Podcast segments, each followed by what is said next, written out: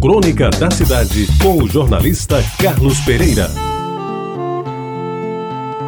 Muito bom dia, amigos ouvintes da Rádio Tabajara. Havia muitas coisas bonitas na casa da minha infância. Tinha o sofá da sala de visitas, tinha a rede que eu armava para dormir na sala de jantar, tinha a máquina Singer em que minha mãe costurava a roupa da gente e tinha aquela mesa bem grande, bem larga, feita de madeira de lei, onde se sentavam até 10 pessoas na hora de comer.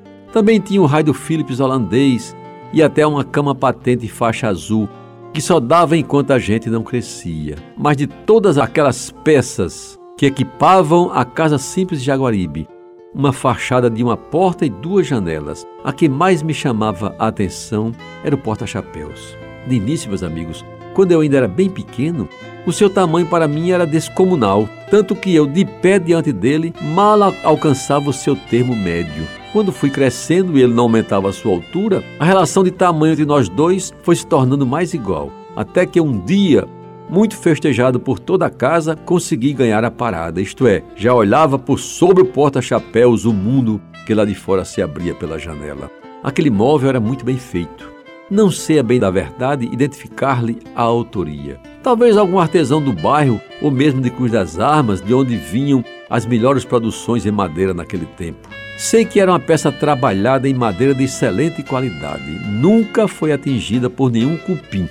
Na cor marrom, composto de forma muito simples e funcional. A sua base era um retângulo de dimensões razoáveis, tornando possível até ali colocar uns dois pares de sapato, o que nem sempre era de agrado da minha mãe, que insistia em dizer que isso não é uma sapateira. Daquela base subiam três peças importantes, todas trabalhadas na mesma madeira, duas hastes mais compridas e finas, que serviam de cabide propriamente dito, e uma mais larga, central, unida às laterais na parte superior através de uma parte maciça, e que de frente ostentava um belo espelho que vinha a saber no estilo Art Nouveau ou coisa semelhante. Pois bem, esse espelho tinha um significado especial para mim, pois foi através dele que pude, ao longo do tempo, acompanhar o meu crescimento. Lembro que o conjunto estava colocado junto à parede da sala, pertinho da janela, e para me ver naquele espelho, durante muito tempo alguém tinha que me pôr nos braços. Com certeza,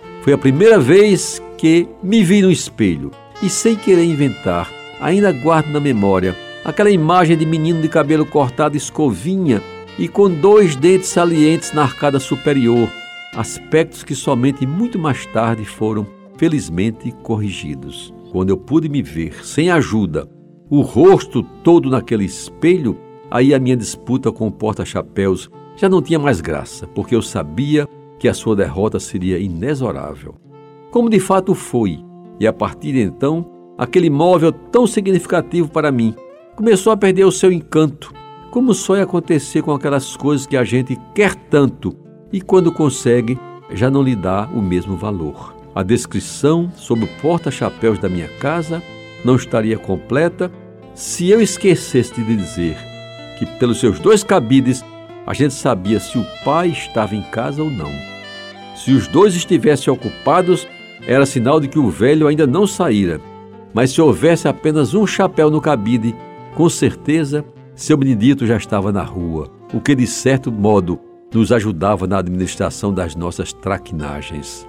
E hoje, meus amigos, lembrando aquele velho porta-chapéus, não tenho como evitar a saudade daqueles tempos em que, numa modesta casa, como outras tantas de Jaguaribe, um simples móvel doméstico que enfeitou tantas salas conseguiu preencher um bom tempo da minha infância. Marcada esta infância definitivamente também pelos chapéus de massa Ramenzone e Prada, que inanimados naqueles cabides eram, por assim dizer, a própria imagem do meu pai. Muito obrigado pela atenção e até amanhã.